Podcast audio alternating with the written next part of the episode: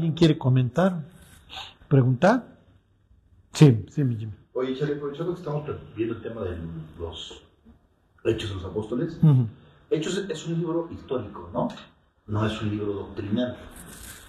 En algún momento habrías comentado que exactamente en muchas corrientes del cristianismo este, agarran, por ejemplo, lo que es eh, la llenura del espíritu, cosas que sucedieron al inicio de los hechos, y alguna vez comentaste que, independientemente de la doctrina de cada iglesia, que sea el punto, que de hecho sea un libro que marca la historia, más no que sea una, una orden, por así decirlo, ¿no? En posición de manos, o la, pedra la sombra de Pedro que sanaba, porque ya no lo vemos en la actualidad por eso, porque era para edificar la iglesia, o, o porque ya no hay este tipo de manifestaciones que vemos en Hechos de los Apóstoles. Ya. ¿Y de los Bueno, miren, les voy a decir, o sea, no es que... O sea, no es que Hechos no sea un libro doctrinal, o sea, doctrina quiere decir enseñanza. ¿no? Este, lo que pasa es que, miren, eso lo vamos a ver ahora en Hechos 2. Este, ¿Qué es lo que se acuerdan? ¿De qué trata el libro de Hechos? ellos oirán, ¿se acuerdan? O levántate porque tú heredarás las naciones. Ajá, ¿se acuerdan? El último versículo del Salmo 82. Entonces, o sea, la, palabra que utiliza ahí es heredar. ¿Por qué? Porque Israel es mi heredad, ¿se acuerdan? Entonces, bueno, sí, Israel es mi heredad, pero ahora voy a ir por el resto de las naciones. ¿Ok? Entonces, ¿qué es lo que te va a contar el libro de Hechos? El, el libro de Hechos literalmente te va a contar de una nueva creación. Y es natural que en esta, tomen esta palabra tal cual, en esta transición, entre el antiguo pacto y el nuevo tengas unos transitorios. ¿Sí me explicó? Y eso es lo que te va a narrar el libro de Hechos. ¿Sí? Entonces lo vamos a ir viendo. ¿Por qué, ¿Por qué existen los dones de sanidad? ¿Por qué precisamente la sombra? ¿no? ¿Por qué tengo la capacidad de hablar en otros idiomas? Bueno, pues si voy a reclamar a las naciones, ¿sí me explicó? Y si va a haber una reversión de lo que sucedió en Babel, en Babel, ¿qué sucedió con las lenguas? Las confundió. Las confundió, ok, entonces ahora te doy el don de lenguas. ¿Sí me explicó? Y entonces, ¿qué, mensaje te estoy telegrafiando? Estoy revirtiendo Babel. ¿Por qué? Porque estoy recuperando a las naciones que desheredé. ¿no? Sí, y miren, ahorita no, no se claven en, tanto en ese tema. Es muy importante entonces que ustedes, para que puedan interpretar el libro, sepan, acuérdense de qué se trata. ¿Sí? ¿de qué trata el libro de jueces? Eh, juicio y restauración. No, no, no. Este, o sea, el libro de jueces te narra qué es lo que sucede cuando el pueblo de Dios se desquicia y una espiral descendente. Eh, ¿Alguien se acuerda de qué trata el libro de Zacarías? De la remoción del pecado, ¿se acuerdan? Entonces tienen todas estas ideas de que o sea, que cambian las ropas a Josué, metemos la maldad en una vasija y, y la mandamos a Babilonia. Este, sí me explico, entonces acuérdense, ustedes necesitan saber de qué trata un libro para que lo puedan interpretar correctamente. Entonces, ¿de qué trata el libro de Hechos? El libro de Hechos trata de que Dios recupera las naciones que desheredó en Babel. Entonces, es natural que en esta, literalmente, nueva creación, vas a tener algunas cosas que están cambiando. ¿Ok? Y el libro de Hechos sirve como una especie de transitorio entre un pacto y el otro. Les voy a poner este ejemplo. Este, yo soy un dictador y ahora, como soy un dictador socialista, tú no puedes cobrar más de 10 mil pesos de renta. Me vale el tamaño de la casa.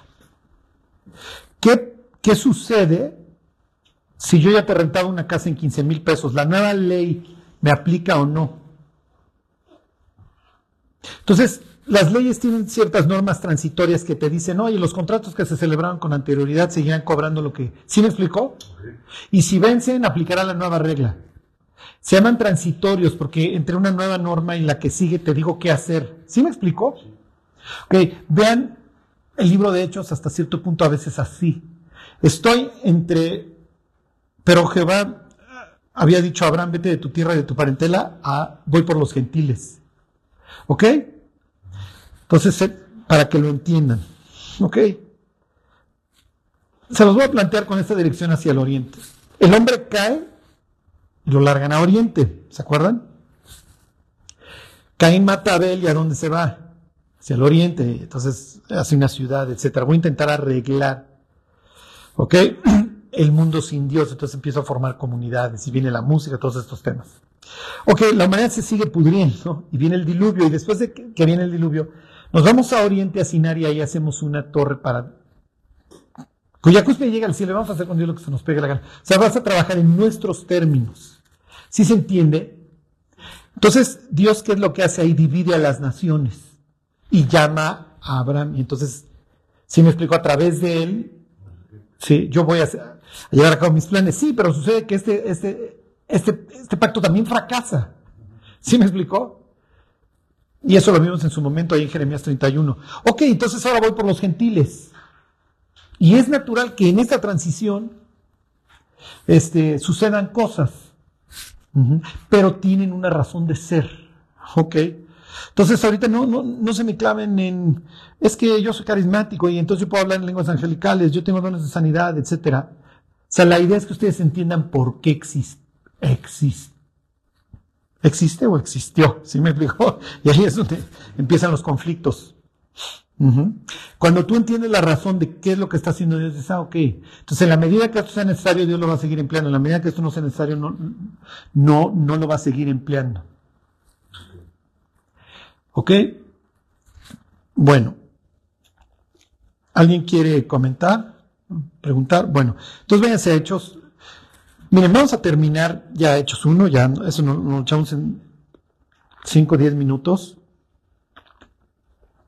Pero es un tema importante, ¿ok? Que además siempre va a estar, siempre va a estar atado en nuestra vida y es cómo sé si estoy haciendo o no la voluntad de Dios, cómo puedo conocer la voluntad de Dios, ¿ok? Y dependiendo de tus niveles de estrés, ok, vas a ser más, vas a estar más o no preocupado porque voy bien o me regreso y, los quiero descargar un poco en ese sentido. Ok, bueno, el caso es que lo vimos la semana pasada y hace 15 días había que sustituir a Judas, Dios maneja sus equipos de 12, Judas se suicidó, etcétera, vimos el ejemplo de Pedro y Judas, uno se enfrenta a sí mismo, el otro prefiere suicidarse, etcétera. Como los discípulos entienden que la nueva creación empieza con ellos, ¿por qué? Lo vimos la semana pasada, ¿se acuerdan? Jesús sube a un monte y entonces llama a los discípulos, ¿se acuerdan? Cuando Dios le da su, constitución a, Israel en el desierto, ¿qué es lo que hace? Sube Moisés, sube al monte, ¿ok? Constantemente está subiendo al monte. Y vimos este pasaje de Éxodo 24 en donde pues tienen esta ceremonia en donde somos tu pueblo y suben los 70 ancianos y, y Aarón y dos de sus hijos y Moisés. ¿Sí se acuerdan o no? Entonces suben al monte, porque ¿dónde viven los dioses? En los montes. Y, el Dios al que nosotros adoramos no es distinto, él tiene su monte, ¿ok? Bueno, entonces Jesús llama a los doce, uno se, ya, no quiero, yo no juego, por las razones que ustedes gusten y manden, y entonces pues lo tenemos que sustituir. Y la idea es que el que sustituyamos tenga ciertas características. Una de ellas es que conoció desde el bautismo de Juan, que anuncia la llegada del Mesías, hasta la resurrección de Cristo. Que tenga la película completa mesiánica. Si se entiende, es el requisito número uno. Bueno, ok. Entonces, se los leo. Ok, versículo 23, 1.23. Y quiero que vean cómo ellos van a ir resolviendo conflictos porque los van a tener. ¿eh? Este, luego, luego van a empezar a tener problemas y vamos a ir viendo cómo los resuelven y siempre los van a ir resolviendo bien. Entonces aquí tienen el primer dilema. Porque tengo a dos personas que llenan el, requisito. Ok, dice 1.23, y señalaron a dos para sustituir a Judas, ¿ok? José llamado Barsabás, que tenía por sobrenombre Justo, y a Matías. Entonces, mira, si te llaman Justo, pues es que si tu apodo es Justo es que eres una gran persona, ¿ok? Y tienen a Matías, Matías quiere decir regalo de Dios. ¿Ok?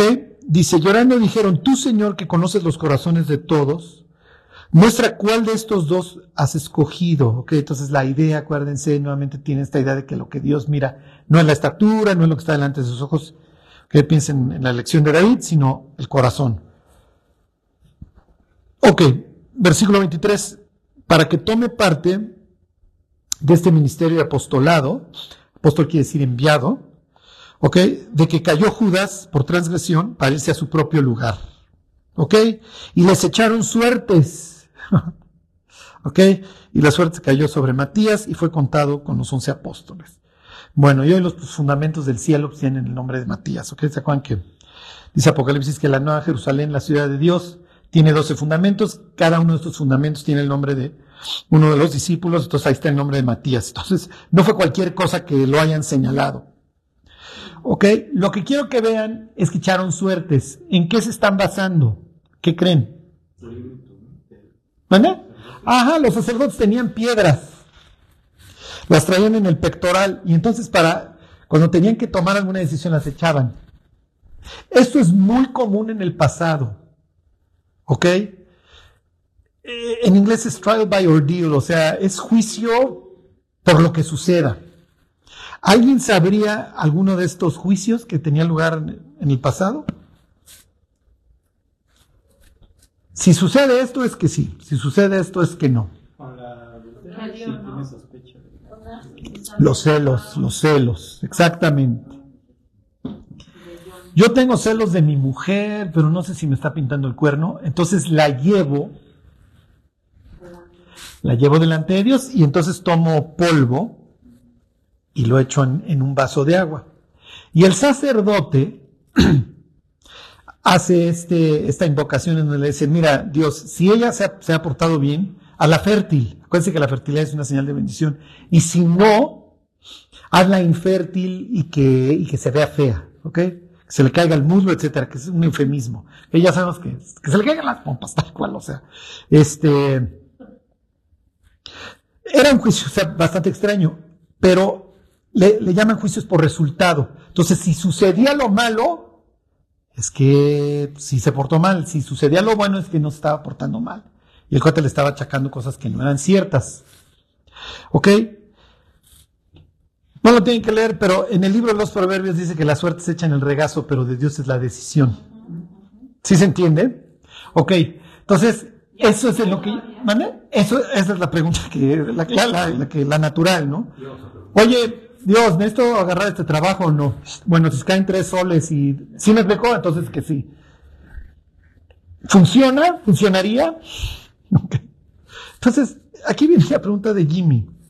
Y lo que quiero que vean es que la forma en la que nosotros vivimos, actuamos, es muy distinta al cristianismo del primer siglo. Nosotros no andamos como merenguero, ¿sí me explicó? Y la pregunta sería, Ok, aquí, aquí viene lo más importante. Ahora váyanse al Salmo 32. Miren, yo no les aconsejo que anden echando volados. Oye, Carlos, en un momento funcionaría. Aquí viene lo más importante. Dios te va a mostrar su voluntad como a Él se le antoje mostrártela. El único requisito es que, que tú la quieras hacer. Ese es el punto. Si tú quieres hacer la voluntad de Dios, la vas a hacer. Sí, sí se entiende. Lo que pasa es que, oye Dios, yo no me quiero equivocar, quiero esto que me ayudes a, tomar esta decisión. No, fíjate que me voy a esconder. ¿Sí me explicó? No, o sea, Dios no se va a esconder. Habrá veces, y esto es muy importante, en que Dios no te conteste. Y si no te contesta, entonces, ¿qué es lo que tienes que hacer? ¿En qué tienes que confiar? A veces esperar y a veces Dios está diciendo, a ver, tienes la suficiente sabiduría como para saber qué decisión tomar. ¿Sí me explicó? Y miren, finalmente algo que, este, miren, se los leo, este, es el 32.8. Esta es la regla general. O sea, los discípulos le pudieron haber dicho, oye, no sé, piensen en Gedeón, oye, si mañana está mojado el trapo y si mañana está seco el trapo, a ver, este, no sé, si le sale una verruga a justo, pues entonces no es. Y, y, si, ¿sí me explicó? Lo que ustedes quieran. Ellos simplemente, a ver, pues esto es la forma como nosotros entendemos. Finalmente ahí sigue el sumo sacerdote echando el urim y el tumim. Bueno, pues vamos a hacer nosotros lo mismo, ¿no? Este, y ya le dejamos a Dios la decisión. Realmente en el cerebro de ellos, lo que están manejando el camión es Proverbios 16:33, la suerte se echa en el regazo, piensen en el pecho, pero de Jehová es la decisión. Entonces Dios, mira, nos vamos a echar las monedas y vamos a confiar que el que salga, o la pirinola, o lo que haya, o lo que hayan empleado, las piedras, lo que salga es lo que vamos a hacer. Si sale A o B, nos, no vamos a tener ninguna objeción. Fíjense, dice 32.8. Es un pasaje famoso. ¿Se acuerdan? Te haré entender y te enseñaré el camino en el que debes andar. Sobre ti fijaré mis ojos. Y luego aclara Dios. No seáis como el caballo o como la mula, sin entendimiento, que han de ser sujetados con cabestro y con freno, porque si no, no se acercan a ti. O sea, Dios dice, a ver, yo, yo no tengo problema en mi voluntad. Además, no seas necio. Si se entiende. Y además, miren, esto es muy importante. Cuando no sepan qué hacer, pregunten. Ajá. A veces pensamos, ¿no? ¿Cómo voy a pedir ayuda? Es lo más importante. ¿Sí? Sí. Miren, cuando, cuando murió mi papá, yo heredé una cantidad de negocios que estaban total y perfectamente quebrados. Lo, lo primero que hice fue buscar ayuda. ¿Por qué? Porque tú estás, además, tú estás metido en la bronca, tú tienes una luz. Sí me, me explico de, que además cada rato sonaba el teléfono y, oye, también pasó esto, y también falta aquello, y también esto, y también el otro. Y es muy distinto, el, panorama cobra otro, ¿cómo les diré? Otro sentido cuando tienes a alguien que haz A, B y C, mi cuate. ¿Sí me explicó? A ver, cuéntame. Y por lo general alguien que está fuera de tu problema es mucho más objetivo. Entonces también una de las formas en las que nosotros nos vamos ubicando en la vida es cuando, cuando, este, cuando pedimos ayuda. Y miren, hay veces que, como dice el libro de los proverbios, necesitas la multitud de consejeros. ¿sí? Hay veces que llega gente conmigo y me dice, Charlie, ya le pedí a Dios. Lo que tú me digas, eso voy a hacer. Y entonces tú dices, ah, caray, pues más vale que esté yo atinado hoy porque sí me explicó que le puedo dar un pésimo consejo. A ver, cuéntame, ¿no? Y hay veces que la, cuestión pues, es sencilla, hoy estoy entre este trabajo y el otro, a ver, pues cuéntame de uno, cuéntame del otro, y, y, si lo ves desde afuera, que la decisión no era tan difícil, pero la persona está muy metida. Hay veces que sí, de plano es, hijo, deja, voy a, voy a consultar con alguien más, porque, o sea, yo en mi cerebro te diría esto, pero tampoco es que, que esté yo seguro. Al fin, al final de cuentas, cuando la gente está buscando la voluntad de Dios, se la va a encontrar, ¿sí? De forma, muchas veces sí, o sea, efectivamente providencial. Este, entonces, me acuerdo que en la biografía de esta, de una misionera que se llama Gladys Elward, vienen los japoneses, ella, ella, era misionera en China y vienen los japoneses a capturarla y entonces dice que Dios, pues no es mi estilo, pero que agarró la Biblia, ya saben así, y donde caiga. Y entonces volteó y había una palabra, no me acuerdo que huyó al norte o fue al oriente, no me acuerdo, y lo vio y dijo, muchachos, pues para el oriente y vámonos. Y así acabó huyendo. Ajá. Pero, miren, o sea, no se trata de, sí me explico, porque Dios va a decir, a ver, sí me explicó, o sea, porque también juega tu cerebro. O sea, si algún día te están persiguiendo los japoneses porque te quieren matar, y tienes un minuto para tomar una decisión, tal vez funcione esto. ¿Me explicó? Pero bueno, finalmente estamos confiando que Dios nos va guiando. No se puede meter, o sea, haces eso y te dice una acción. ¿Solamente puede venir de Dios o también se puede meter en eso? Claro, el diablo siempre la va a andar haciendo de, de ventríloco. ¿Sí? Ok, otro parámetro, la paz. ¿sí? Tengo paz, tengo paz, no, no tengo ningún problema, ¿no? Ahí es donde, donde dice Juan, si nuestro corazón no nos reprende, mayor que nuestro corazón es Dios, entonces tenemos confianza. Si nuestro corazón nos reprende, entonces cuando no tengan paz, es mejor detenerse y preguntar. Oye, tengo esto, este, ¿tú crees que esto es de Dios, no es de Dios, etcétera? Entonces, miren, este es un tema recurrente en las personas. ¿Cómo sé si estoy haciendo la voluntad de Dios? Hay veces que es muy, muy claro, ¿sí me explicó? Hay veces en donde es muy claro. Hay veces en donde, pues la decisión estás en la zona gris. Entonces, ¿qué hago? La intuición también. Sí, sí. Pero creo que la intuición eh, realmente va como condicionada a qué tan tanto estás en contacto con el Claro. ¿no? O sea, si no estás pasando tiempo con Dios, etcétera, etcétera, es probable que lo que estás por decidir no sea lo, lo correcto. Miren, les voy a poner un ejemplo de intuición. Tienes un hijo que tiene un poquito de fiebre y está haciendo berrinche. ¿Le doy nalgada o no le doy nalgada? ¿Sí me explicó? Entonces alguien dirá, no, no, no le tienes que dar porque la Biblia. ¿Sí me explicó? Y habrá una persona que use la intuición y diga, no, a ver, el chamaco tiene fiebre, está haciendo un berrinche, se siente mal. No le voy a llover sobre mojado. Si se fijan, las, preguntas siempre suceden cuando estamos en el área gris donde no, no tengo algo tan claro. Entonces, este, eso es lo que dice Pablo ahí en capítulo 8 de la carta a los romanos. O sea, los que son hijos de Dios son guiados por Dios. Lo que quiero es que descansen, sí, en el sentido de que Dios nos va a guiar. Mm, De que este- existen este tipo de promesas por parte de Dios en donde, mira, con que no seas necio, yo te voy a guiar. Ujú. Y habrá veces en donde digas, no sé, no tengo la más remota idea que hacer, a ver, me voy a ir para allá, confiando en que Dios me está guiando. Pero eso que dijo Juan es muy importante, ¿no? Porque eso que dice en Romanos 8 dice, todas las cosas obran para mí, para quien vive con el Espíritu. Porque hay cristianos que siguen siendo salvos, que están en una etapa y no están viviendo bajo la carne. Entonces no puede decir, ah, todo obra para mí, no, Ah. no ¿no? Sí, por eso acuérdense, el, el requisito número uno para conocer la voluntad de Dios, estamos partiendo de la base de que alguien quiere saber, ¿ok? No acomodársela. Sí, exactamente. Bueno, ok. Entonces, bueno, pues ya quedó Matías, ya está el equipo completo, ¿ok? Ya están los 12. Entonces, si ya están los 12, ¿qué, qué implica esto? Que ya podemos continuar, muchachos. ¿Ok? Bueno. Ahora sí, esto se va a poner fuerte. 2-1. Este viene en el examen. ¿Ok? Este es, este es importante. Un señor que escribe un libro de dieta y dice, esta es información vital, ¿ok? Entonces, esta es información vital. Si no se acuerdan que el, concurso era Barzabás, llamado justo contra Matías, no importa. Pero este es, este es muy importante, ¿ok? Porque aquí tenemos la creación. La, nu- la nueva creación, que van, van a ser la iglesia, ¿ok?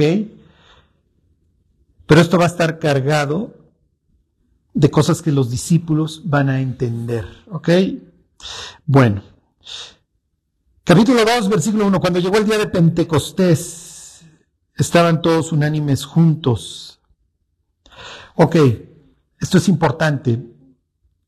Entonces, la semana pasada les decía yo en qué fechas más o menos andamos. Entonces yo les decía, andamos cerca de Pentecostés, ¿ok?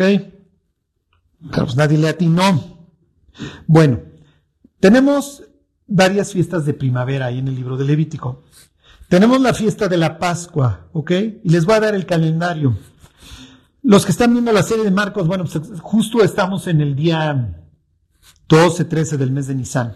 ¿Ok? O el mes de Aviv, ese sería el nombre original. Nisan ya sería el nombre del mes, pero posterior al exilio, ¿ok? Bueno, Aviv quiere decir simplemente primavera. Entonces, les digo el calendario. El día 10 del mes de Aviv, es más o menos nuestro marzo, Israel tenía la obligación de elegir un cordero.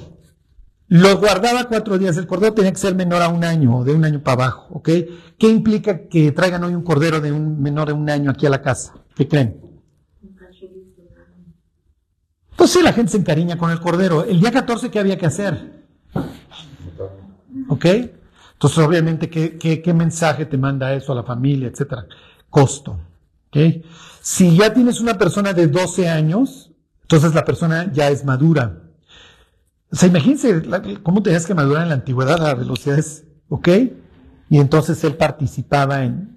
Entonces piensa en Jesús, su primera Pascua, si le tocó, a ver, ven Jesús, se te toca. Es una representación del mismo, sí, ¿ok?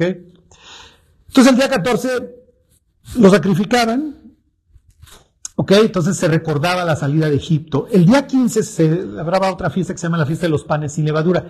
Y las dos, cuando ustedes lean en la Biblia la fiesta de los panes, realmente te está englobando las dos. Y iniciaba una semana en donde, no, en donde se celebraba esta fiesta. La levadura, acuérdense, implica que, que, que, pues, se fermenta, que te inflas y te recuerda a Egipto, que te, que te inflas. Entonces, la levadura siempre tiene esta asociación con el pecado. ¿Ok? El orgullo. Entonces, piensen, los judíos matan al cordero el día 14 y el día 15 comen y le agradecen a Dios que les da vida de la tierra. Y Jesús está en ese momento, ok, Jesús está en el, Seol, en ese momento está en la tierra. ¿Y qué trajo al mundo? Trajo vida. Ok. Después de la Pascua, el siguiente día de reposo, el siguiente sábado, el, no importa la fe, no, lo que les quiero decir, a veces la Pascua cae en lunes, a veces en martes, etcétera. La, ley decía que después del siguiente, el día de reposo inmediato siguiente a la Pascua, si me sigue, para ellos es domingo. Para nosotros es lunes el primer día de la semana, para ellos es domingo. ¿Por qué? Porque el sábado es el día de descanso. ¿Sí se entiende?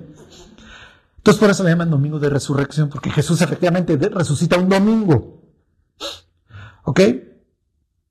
Bueno, el siguiente domingo, si la Pascua cayó en lunes, martes, jueves, no importa. El siguiente domingo celebras una fiesta que se llama la fiesta de los primeros frutos, las primicias. ¿Por qué? Porque estás celebrando en la primavera que ya vas a empezar a cosechar. ¿Sí se entiende? Israel tiene dos, dos ciclos de fiestas, uno en la primavera y otro en el otoño, atados a qué? A las lluvias, los dos son, su clima es similar al nuestro. Entonces ellos tienen sus lluvias este, marzo, abril y septiembre, ¿ok? ¿Por qué? Porque como ellos no tienen recursos como Egipto que tiene el Nilo o, al oriente el Tigris y el Éufrates, ellos dependen de qué? Pues de la lluvia. Y es una forma que Dios los... Te abro, te cierro la llave. Si te portas mal, te hago el cielo de bronce, literalmente. Si te portas bien, pues abro la llave. Y entonces esto se presta estas fiestas para darle gracias a Dios por su provisión. Ok, ¿qué día creen que resucita Jesús? Bueno, ya les dije, Jesús resucita un domingo y ese día están celebrando qué? Las primicias. Y Jesús entonces por eso la Biblia le llama el primero de la resurrección, las primicias de la resurrección, porque es el primero que resucita de los muertos. Y entonces decía que el siguiente día de esa fiesta, de este domingo, contaras siete semanas. ¿Cuál? Siete por siete, ¿cuánto es? 49, ok, lo logramos, que sí me están siguiendo. Y al otro día del 49, le hace el 50, celebrabas una fiesta. Por eso, cuando traducen al griego la Biblia, le ponen a esa fiesta Pentecostés, viene de penta. ¿Ok? En hebreo, la palabra Shavua es semana, es femenino. En plural es ot. ¿Ok? Entonces es Shavuot. Entonces, si tú le preguntas a un judío, este, mayo, cuando le estén celebrando, oye, ¿qué fiesta estás celebrando? Te dice Shavuot. Le dices, ah, estás celebrando la fiesta de las semanas. Shavuot quiere decir simplemente semanas. ¿Por qué? Porque son siete semanas que tienes que contar. ¿Cuál era la idea de Shavuot? O de Pentecostés, como quieran llamar. Que ya llevo, desde mi primicia hasta acá, yo llevo siete semanas cosechando. Y entonces le quiero dar gracias a Dios por la gran cosecha que he tenido durante estos meses. No, todavía no dos meses, pero mes y cacho. ¿Sí se entiende? Entonces esto tiene un, tiene un sentido, no es que Dios se le ocurrió, ay, pues voy a, a ver, vamos a hacer fiesta, muchachos, tenemos un calendario más amplio de fiestas que el de la SEP, pues ¿cómo ven si las hacemos unas en estas? No, o sea, tiene todo un significado en donde le doy gracias a Dios por la cosecha. Ok, Jesús resucita y Él es el primero de la resurrección. ¿Se acuerdan? En Hechos 1 vimos que son 120 más menos los creyentes, ¿ok? Pablo dice en Corintios 15 que cuando se encuentran con Jesús en Galilea son 500, o sea, no son muchos. Entonces, ¿quiénes serían esos para efectos de fiesta? Pues son los primeros frutitos, ¿sí me explicó? Pero ahora estamos en Pentecostés y en Pentecostés, ¿qué van a esperar? ¿Qué van a esperar ustedes? Bueno, pues una cosecha. Ok, es lo que dice Hechos 2.41, se convierte en como 3.000, la palabra como es muy importante ahí. Ya llegaremos a Hechos 2.41, estamos en el 1. Lo que quiero que se sitúen es en el tiempo y el espacio. El tiempo es una fiesta. ¿Y qué implica una fiesta mayor? ¿Qué creen? Convocación. Convocación de gentes de todos lados. ¿ok? Tienes gente de todo el Mediterráneo. Tienes judíos que vienen de toda la diáspora, más los turistas. ¿Ok? Porque esto es como si tú vas a ver, no sé, la fiesta de disfraces ahí en Venecia. Que no, pues es, es un gran, una gran fiesta. O vienen los turistas a la Guelaguetza en Oaxaca. Es natural que todo el mundo quiere ver cómo estos judíos raros, este, que tienen su devoción a su Dios, y los romanos pues, les han tenido que ceder terreno, este, a ver cómo celebran su fiesta. Y, aunque ustedes no lo crean, tomen esta palabra en su contexto, la religión judía le llama muchísimo la atención al gentil. Porque el gentil vive en un caos. ¿ok? o sea, piensen en los griegos, Zeus si no está acostando con fulana, se está acostando con mengana y sultana lo quiere matar, ¿sí me explico? Y a sus hijos los quieren matar. Y entonces viene Pitón que se quiere comer a Apolo y a su hermana, y entonces Apolo luego saca un arco y se venga de ellos ahí en el oráculo. O sea, es un desastre los dioses de los paganos, ¿sí me explico? Y en cambio ellos, ellos tienen un dios al que le rinden culto y le rinden devoción. Y por el otro lado, los persas ya tenían una idea medio monoteísta que era de este Aura Mazda, pero tiene un contrario que es su igual, que es el mal, y eso no existe para los judíos. Pero los judíos hay una serie de dioses caídos que sí, son una bola de rebeldes y eso, pero le hacen los mandados a Dios. Mi Dios es el, soberano, ¿sí se entiende? Y entonces esto llama mucho la atención. Y ahí les va y se los voy a adelantar desde ahorita. Los constructores del cristianismo son unas personas que vamos a ver, Pablo les llama los temerosos de Dios. Son gentiles que van a la sinagoga y que quieren adorar a este Dios, pero no llevan a cabo una conversión completa. Le hace, no se circuncidan, ¿ok? No guardan la ley y no se cambian de nombre y no pasan por un proceso de bautismo. Sí se entiende, pero están todos los sábados en la sinagoga y poniendo mucho más atención que muchos judíos. Y ellos, hagan de cuenta que nos los vamos a ir encontrando ahí en Antioquía, en todos estos lugares, este, y son una gasolina que está regada. Y Pablo lo único que va a hacer a cada pueblo de estos que llega es y echar un cerillo y estos temerosos Dios van a incendiar el mundo, literalmente. Ellos son los que realmente hacen el cristianismo. Nosotros hoy estamos aquí, dos mil años más tarde, gracias a esos cuates. Claro, los que se la viven echando el cerillo son los discípulos. Pero lo que les quiero decir es que el mundo estaba listo. Por eso Jesús sacó en esta expresión que le dice a los discípulos, miren, porque los campos ya están blancos para la siega. Y eso habrán volteado y decían, no, o sea, yo los veo igual de cafés que siempre. Sí, sí, sí, pero no estoy hablando en esos términos. Cuando está hablando con las samaritanas, ¿se acuerdan? Ok, entonces quiero que piensen, los que, ah, ¿todos han visto alguna foto del templo? ¿En la época de Herodes? ¿Sí? ¿Tú también, Lulu? ¿Dibujito? ¿Han visto dibujito por lo menos? Bueno, les voy a dejar de tarea, nada más búsquenlo en Google, el, templo de... Ajá, para que vean, o sea, es un, edificio gigantesco, obviamente caben miles de personas. Este, cuando piensen en la mujer adúltera, o sea, todo esto tiene un lugar ahí. O sea, lo que quiero que piensen es que está atascado. ¿okay? La fiesta te convoca a gentes de todos lados. Ajá, ahí tiene Juan. Ahí tiene Juan la foto para que la vean. Y Juan lo que está, les está enseñando es el templo. A los lados está, está este, el atrio de los gentiles, etc. Está el patiezote. ¿Ok? Entonces, lo que quiero que piensen es que llega el día de Pentecostés y entonces una gran fiesta. ¿Ok? Entonces Israel va a estar yendo al templo, van a estar meciendo sus ofrendas. ¿Por qué la meso? Porque te estoy dando las gracias. ¿Sí me explicó? Hacen ciertas oraciones, un arameo a punto de fallecer era mi padre, pero tú nos rescataste del horno de hierro y nos diste libertad. Es natural que cada vez que tú haces una declaración como esta, quieras que se vayan los romanos. ¿Ok? Porque todas estas fiestas te recuerdan que tú tienes un Dios poderoso y que algún día fuiste libre. Ok, bueno. Dice, versículo 2, y de repente vino del cielo un estruendo como de un viento recio que soplaba, el cual llenó toda la casa donde estaban sentados. Ok. Y ahorita les va a alborotar durísimo el gallinero y se les aparecieron lenguas repartidas como de fuego, sentándose sobre cada uno de ellos y fueron todos llenos del Espíritu Santo y comenzaron a hablar en otras lenguas según el Espíritu les daba que hablasen. Ok, cuando ustedes conocen a no, es que yo hablo lenguas y, y entonces, ¿por qué? Es que yo soy pentecostal. ya, ya entienden. Porque como durante la fiesta de Pentecostés vino el don de las lenguas, entonces dicen, yo soy como si me quedé en esa fiesta. Si me explicó, yo soy pentecostal. Bueno, ok, ¿qué está sucediendo? Esto es muy importante. Porque para que ustedes desde un punto de vista teológico entiendan. Ok. Váyanse este, a Génesis 1.2. Y miren, este es de esas veces, este. Ay, ay, ay. Déjenme, es que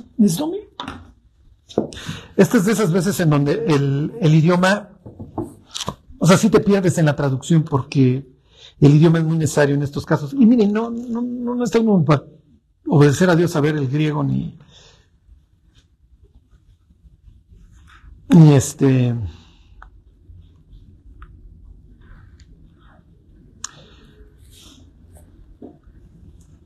Ni, ni, ni hebreo, pero ayuda, ayuda mucho. Y esto, lo que, lo que les voy a decir ahora les va a servir mucho para el evangelismo y para los problemas. ¿Ok? Bueno, miren, no sé si ya se dieron cuenta, pero vivimos en un mundo de locos. o sea, el mundo está cada vez más loco, más desquiciado. Y entonces pudiéramos pensar, ay Dios, es que ahora sí el mundo está loquísimo, ¿qué voy a hacer? ¿Cómo le voy a hablar a mi familia, a mis amigos, lo que ustedes quieran de Dios? Este, y ahí es donde Dios diría, no te preocupes, yo soy experto en caos, en desorden, en todo está revuelto, ¿ok? No hay carriles, ¿ok? O sea, tú vas en el vial y uno te sale por acá, otro viene en sentido contrario. Ajá. Piensen en los 50. El mundo era real- relativamente uniforme. ¿Se acuerdan de la película Vaselina? Con doña Olivia Newton-John y John Travolta. Entonces se acuerdan que, ay no, guau, él es bien rebelde y se pone su chamarra de cuero. Y todo, pero todos los rebeldes son iguales, todos traen su chamarra de cuero. O sea, había, hasta en la rebeldía había una uniformidad. ¿Y, y cómo se vestían el resto de las personas? Un suéter de botones y raya a un lado. El mundo era uniforme, ¿ok? Y vinieron los sesentas y a partir de ahí el mundo se desquició. Y entonces, miren, los que van a la universidad, o sea, ves toda clase de personas. Pelo verde, no hay pelo, ese ya se es skinhead, ajá. Pelo morado y todo tiene un mensaje, ¿sí? Y pudiéramos pensar que las personas que menos se interesan por su apariencia son las que más se interesan porque están mandando un mensaje. El emo, no, yo vivo depre, ¿sí me explicó? El rebelde de la chamarra, el, el galán que se viste bien, lo que ustedes quieran, o sea, pero hoy tienes de todo. Tienes un revoltijo. Entonces, un mensaje estándar es difícil. ¿Ok? Era natural. Dios divide al mundo en naciones. ¿Ok? ¿Qué es lo que va a suceder en Pentecostés? Ahorita lo vemos. ¿Ok? ¿Por qué arranca Lucas diciendo, ok, muchachos, era Pentecostés y vino un, viento recio y luego desciende el Espíritu? ¿Qué tiene que ver uno con, lo- con el otro? Se acuérdense que hay una asociación entre el espíritu y el viento. ¿Ok? Cuando una persona muere, exhala. ¿Ok? Exhala. Y la Biblia dice, exhaló su espíritu. El viento sopla de donde quiere y oye su sonido, pero no sabes ni de dónde viene ni de dónde va. Así es todo quién. Así es todo aquel que es nacido de qué? Del espíritu. Entonces, nuevamente tiene esta asociación entre el viento y el espíritu. Ok. ¿Mandé? Ok, sí, porque los vecinos también comparten cosas, ¿ok? Acuérdense que el israelita no vive aislado. Bueno, ahí les va. Se los desde el uno. En el principio creó Dios los cielos y la tierra. Es lo que esperarías de, de un libro que te va a contar tus orígenes, ¿ok? Y que te habla de un creador. Lo que no esperarías es el siguiente versículo. Y la tierra estaba desordenada y vacía. Que la, expresión es tohu y, y bohu, ¿ok? Tohu y Bohu. Si le quieren echar caché al hebreo es Tohu y en hebreo ve es este y. Tohu va Bohu. ¿Ok? Suelen usar- usarse juntas. No me acuerdo, la palabra Tohu usa siete, ocho veces en la Biblia y Bohu tres veces. ¿Ok? Bueno, el caso que te está hablando que esto es un desastre. ¿Cómo era nuestra vida antes de Cristo? Sí, si llegara Cristo y te dijera, tú, tú eres incrédulo, ¿cómo vas? Podrías decir, mira, voy a hablarte en tu idioma. Tohu babohu. Ok, me estoy desmoronando. Estoy desordenado y vacío. ¿Ok? Y, miren, yo pienso que son buenas las, expresiones que agarró Don Casiodoro de Reina. Acuérdense que él tiene que tomar decisiones cuando tiene el texto enfrente. A ver, ¿cómo describo el mugrero?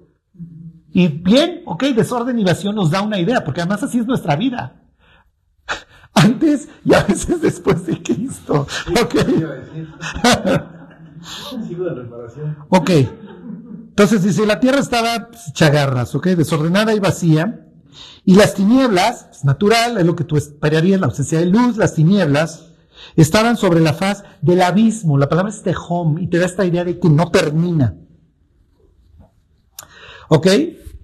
Los vecinos tienen su mitología y entonces hay un dios que se llama Marduk y entonces lucha contra un dragón que se llama Tiamnat, pero como son primos y utilizan sus lenguas semíticas, es más o menos lo mismo. ¿Sí me explicó? Entonces comparan al dragón y esta misma asociación hace el Salmo 74. No me quiero detener mucho, pero presenta el abismo como un dragón que hay que vencer.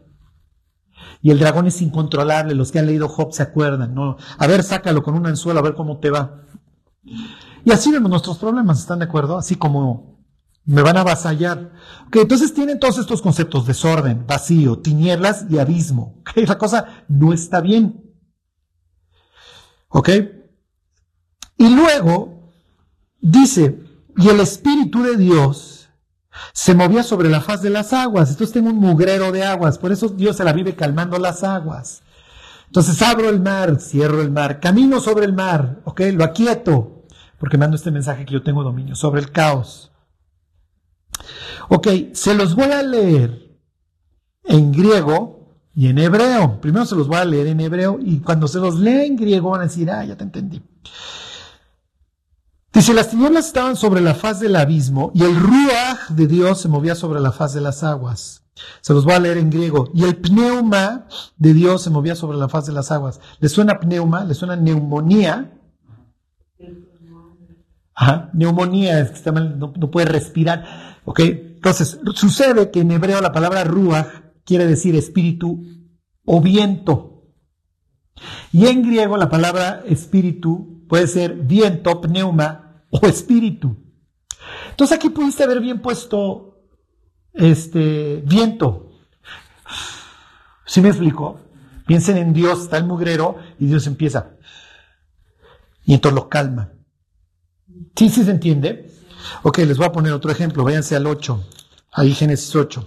Que viene el diluvio. Ya están las aguas nuevamente revueltas. En él es que no sé qué tanto quieran que me detenga en esto. Este.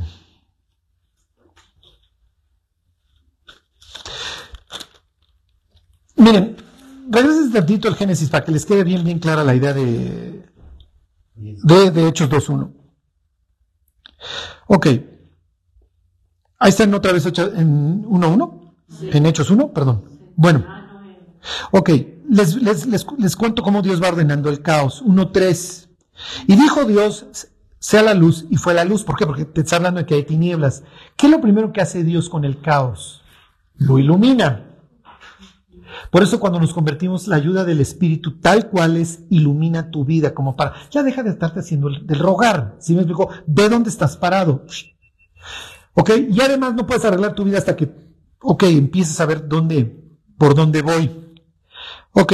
Y entonces dice versículo 4, y vio Dios que la luz era buena y separó Dios la luz de las tinieblas. Aquí vas a tener una especie, continua separación.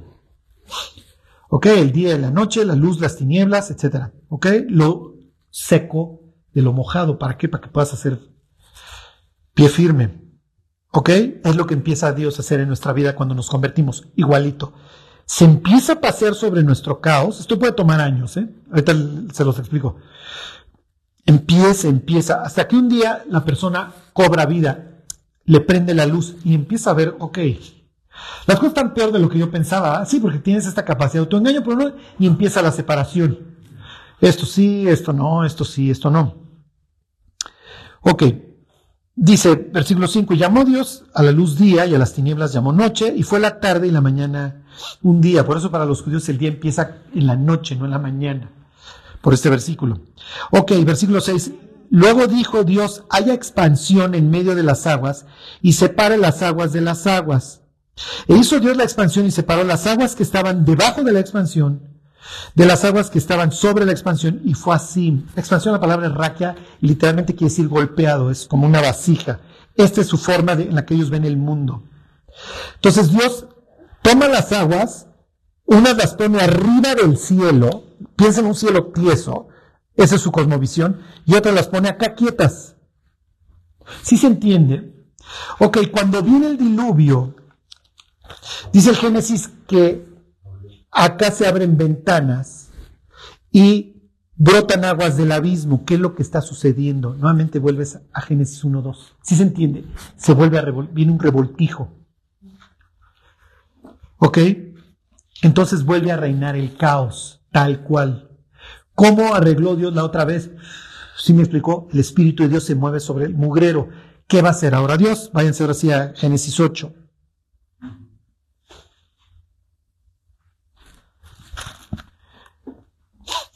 Ahí está en Génesis 8.1. ¿Sí, ¿Sí van captando algo? Sí. Ok.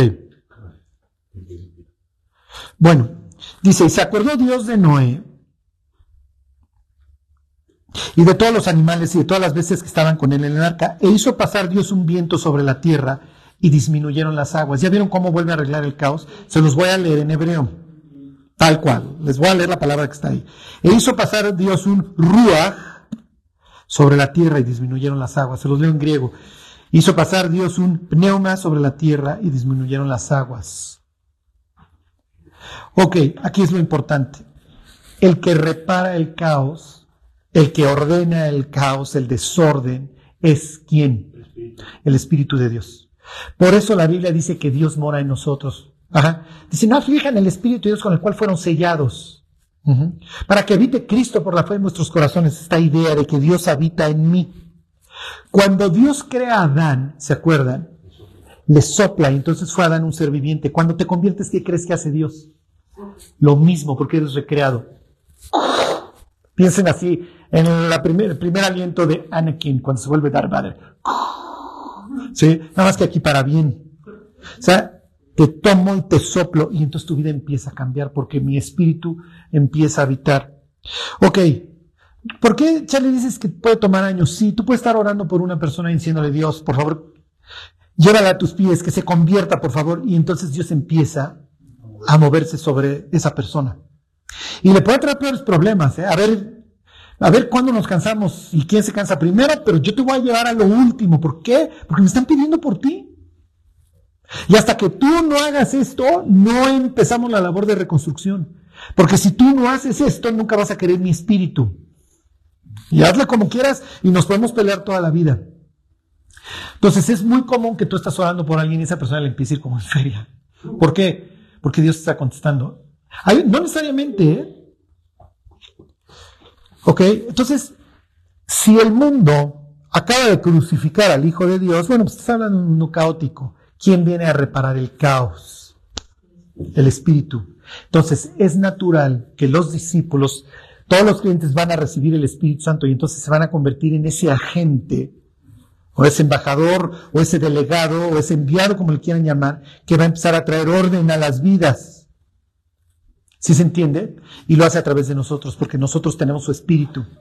Cuando una persona, tú la ganas para Cristo, por así decirlo, le hablas del Evangelio y la persona responde, entonces la persona se vuelve igual que tú, en el sentido de que recibe el espíritu y su vida se empieza a transformar. Ok, regreses al libro de Hechos. Pero también era para darle poder. Sí, eso lo vimos cuando les dice recibiréis poder y ahorita lo vamos a ver. ¿Ok? Eso es muy importante.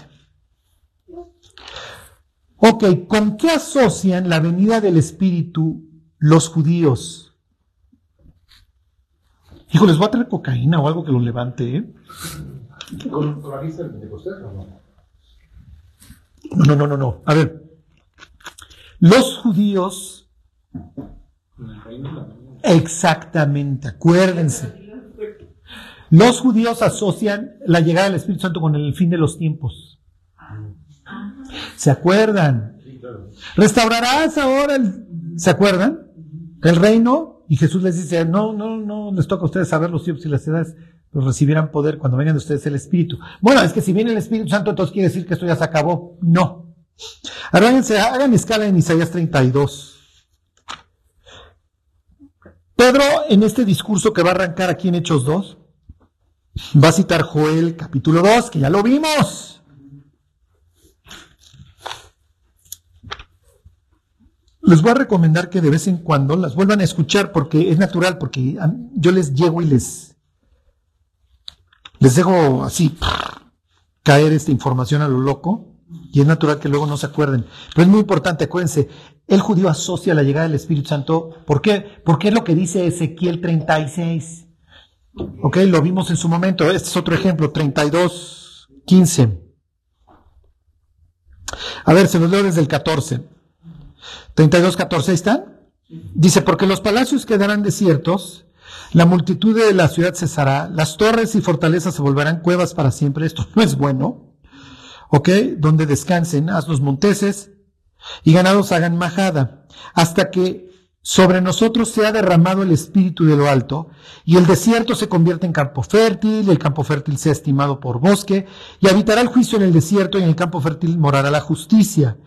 Y el efecto de la justicia será paz, y la labor de la justicia reposo y seguridad para siempre. Y mi pueblo habitará en morada de paz, en habitaciones seguras, y recreos de reposo. Luego entonces, si mi pueblo va a morar en, va a vivir en moradas de paz, no hay bota romana y ya vino el Mesías y seamos todos felices. ¿Sí se entiende? Digo, es una forma bastante poética de, plantearlo, ¿no? Entonces va a haber paz y reposo y bla, bla. Lo que implica es que se acabaron los problemas. Cuando venga el Espíritu Santo, ya, ya vino el Mesías, ya estamos en la era mesiánica. Sí, pero sucede que el Mesías se murió hace, lo mataron hace cincuenta y pico días, Pensamos que era él, pues no, yo creo que no era él porque lo mataron. Y ahora desciende el Espíritu Santo. ¿Ya se acabó esto? ¿Cuál sería la respuesta?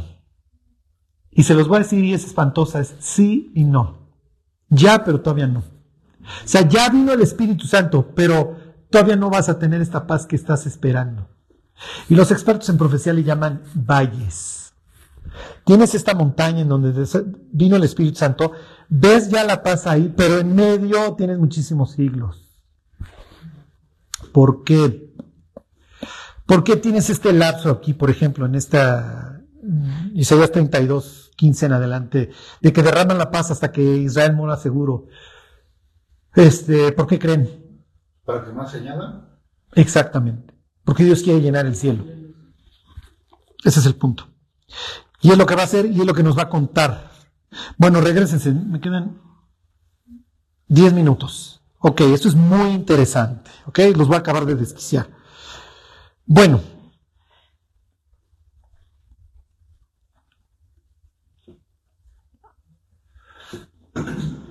Les voy a leer nuevamente el 2.2. Y de repente vino del cielo un estruendo como de un viento recio. Oh, un viento recio. ¿O dónde ha pasado eso para arreglar el caos? Bueno, Génesis 1.2 y Génesis 8.1. ¿Ok? Entonces ya, lo que quiero que vean es el patrón.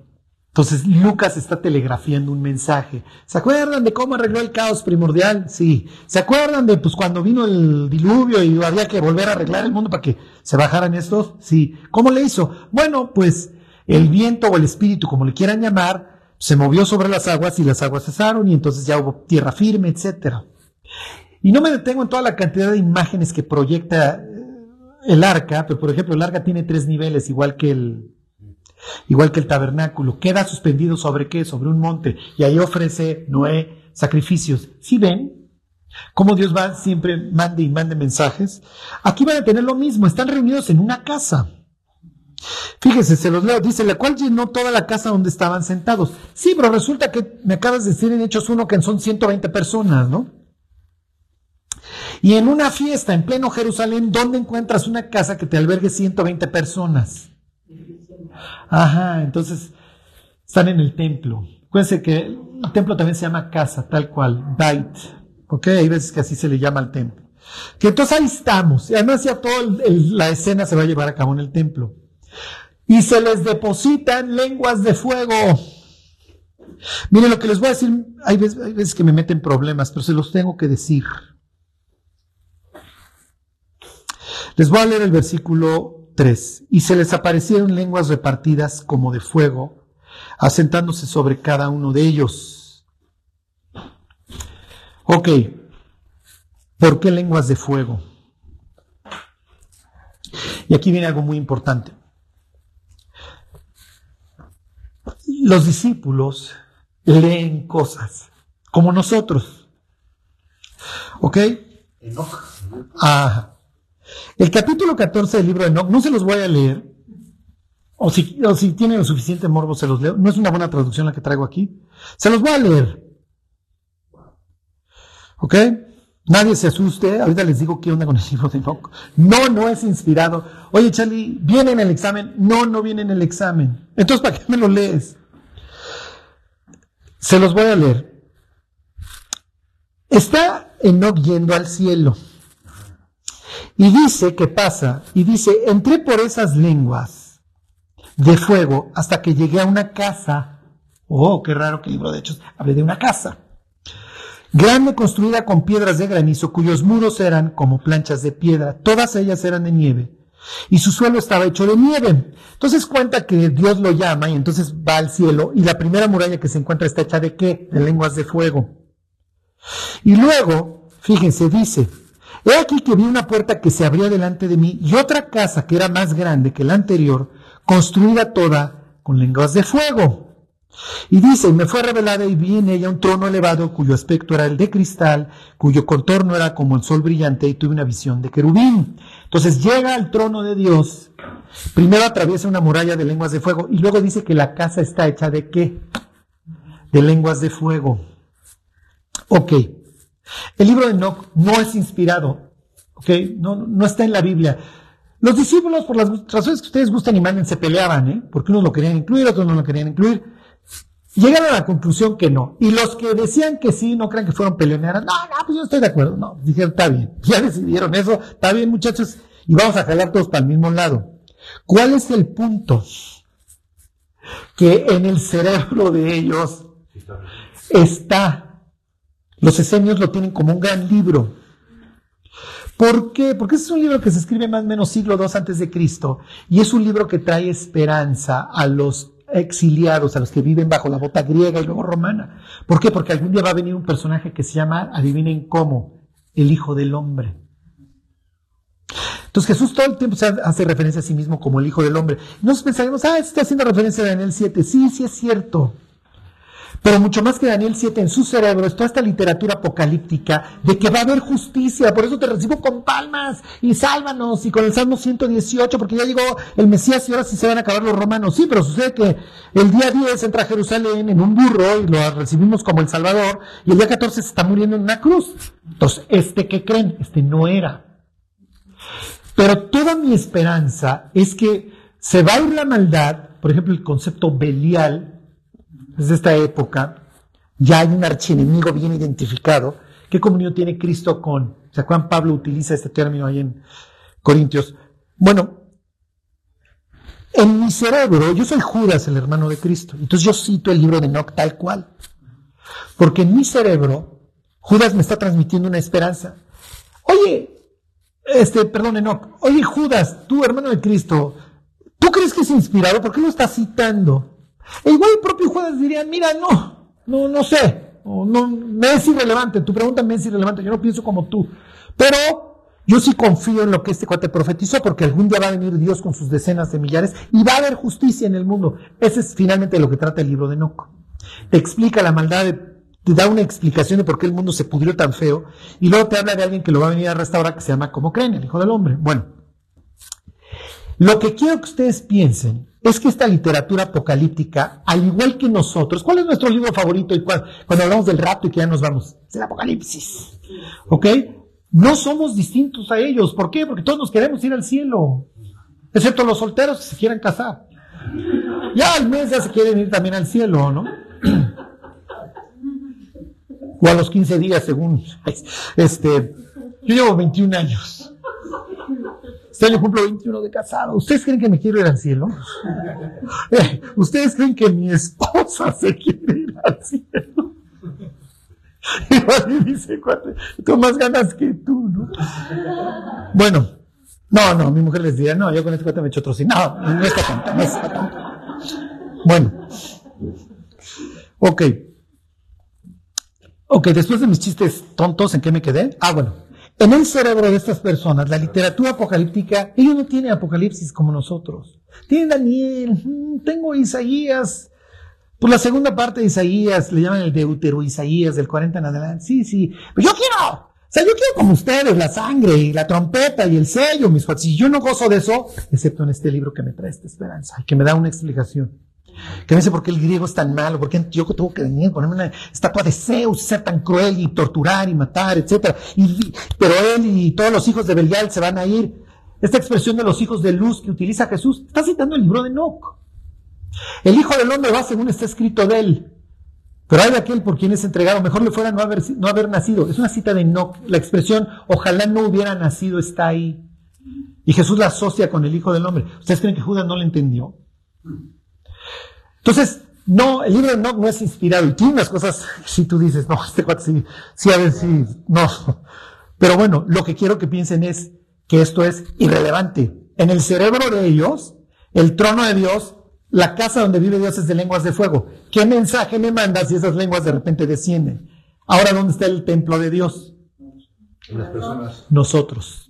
Por eso Pablo nos aplica terminología del templo a nosotros. O ignoráis que sois el templo de Dios y que Dios habita en vosotros. No está hablando en singular, está hablando en plural. Cualquiera que destruyera el templo, o sea, destruir la iglesia es gravísimo. ¿Por qué no se usa el libro de Enoch? ¿Por qué no lo leemos? Bueno, número uno, porque está Netflix, está Hulu, está HBO, ok, pero bueno, ya dame otra razón, Charlie. ¿Por qué? Porque la iglesia es la columna y el baluarte de la verdad. Entonces, como pastor, tú no quieres que la gente se vaya a contaminar con una doctrina que no era. ¿Sí me explicó? Por eso las iglesias dicen, no, no, no anden leyendo el libro de Jazz, ni el jubileos, ni nada. A estas alturas del partido, olvídense. El libro de Enoch es la literatura más sana a la que los cristianos van a tener acceso. O sea, yo me río con la gente, ah, es que, te, es que tú dices de Enoch, oye, cuate, sí, pero te fletaste 18 series ayer, o sea, no me vengas. Este... Pero cita Jesús, también es... Claro, miren, ¿Qué es lo importante? Dos cosas. Número uno, que ustedes sepan, este libro por algo no lo metieron en la Biblia. Número uno. Pero número dos, sí está informando la mente de los autores. Entonces, es importante saber qué, qué está pasando. ¿Sí me explicó? Entonces, ¿por qué Jesús dice que los hijos del reino y los hijos de luz, etcétera, los hijos de luz son menos hábiles que los hijos de la... ¿Sí me explicó? Ah, entonces la gente diría, ah, es que ellos están con Belial y Belial los prospera. Y Jesús diría, sí. ¿Sí me explico? Si nosotros le dijéramos, ay Jesús, Enoch es del diablo, Jesús dirá, no se azoten mis cuates, porque yo y todos mis paisanos lo leemos y sí lo tomamos como una autoridad, grado que mi hermano lo va a citar. De estos profetizó Enoch séptimo desde Adán. Entonces, oye, sí, pero nosotros ya cerramos el canon, ¿y qué diré? Está bien, está bien. Pero si tú quieres saber qué está pasando con los saduceos, qué está pasando con los fariseos, también que leas el libro de Macabeos. Macabeos justifica el purgatorio, ¿eh? segunda de Macabeos. Sacrificios por los muertos. Entonces, es natural que los judíos dijeron, yo no voy a incluir esto en la Biblia. ¿Sí me explicó?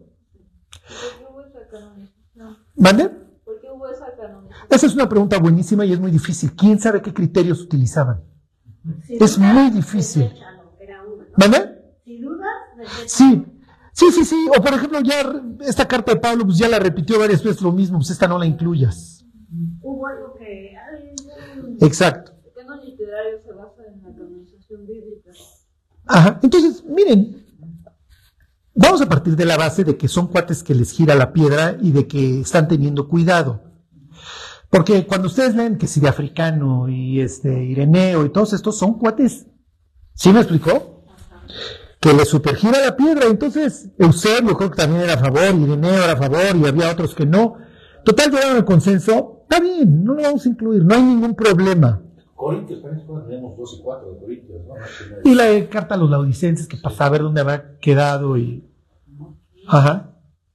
Pero lo que les quiero decir es que sí es importante saber qué está informando. ¿Por qué?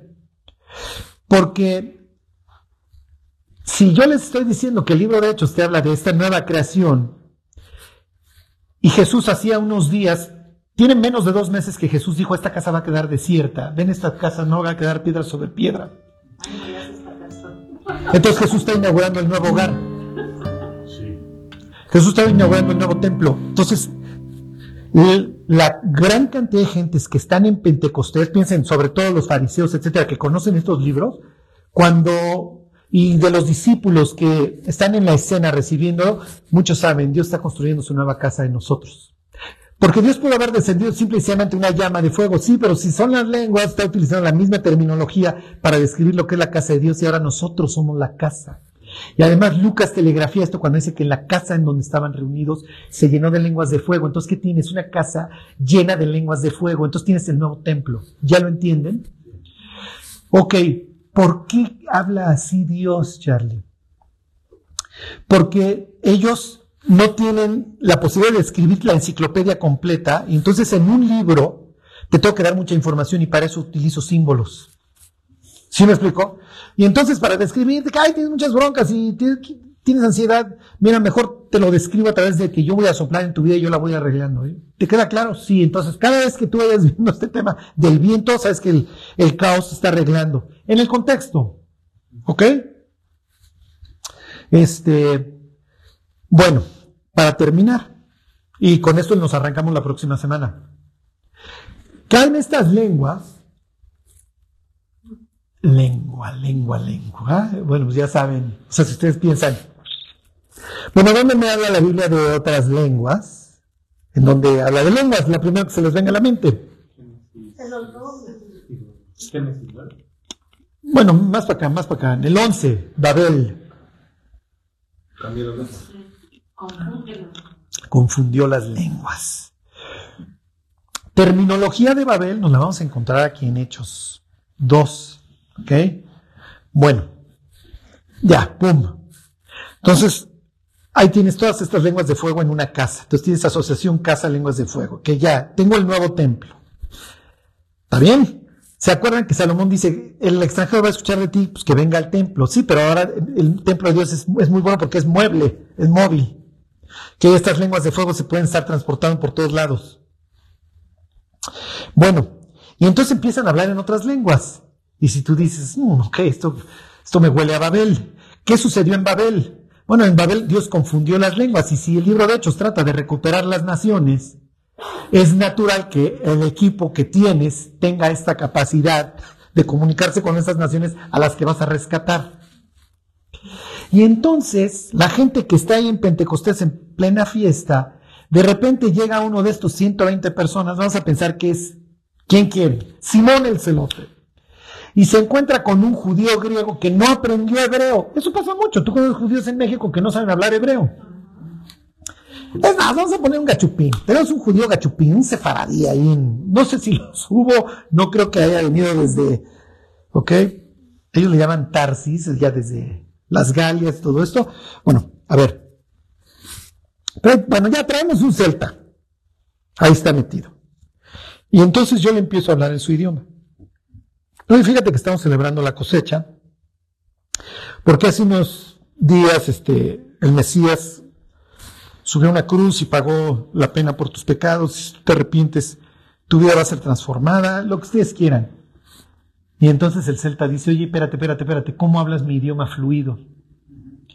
Y al lado tienes, vamos a tener un cuate de las Galias, es que conquistó Julio César. Y entonces parle un francés, muchacho, y ahí te voy y te hablo en un francés perfecto. Y tienes un germano que viene a la fiesta por la razón que ustedes gusten y le empiezas a hablar un alemán perfecto. Y cada discípulo está hablando un idioma perfecto, el latín, lo que ustedes quieran, el griego, el griego como la lengua franca, el idioma que ustedes quieran. Y entonces la gente se empieza a extrañar. Oye, esto es muy extraño porque estos tipos, que de por sí ya se ven bastante extraños, me hablan un idioma a mí perfecto, está hablando mi idioma y fulano es alemán y está escuchando un alemán perfecto y este cuate habla un dialecto X y este cuate viene del norte de África y le está hablando perfecto su idioma, qué es lo que está sucediendo y es lo que Pedro va a explicar. De eso trata Hechos 2. ¿Ok?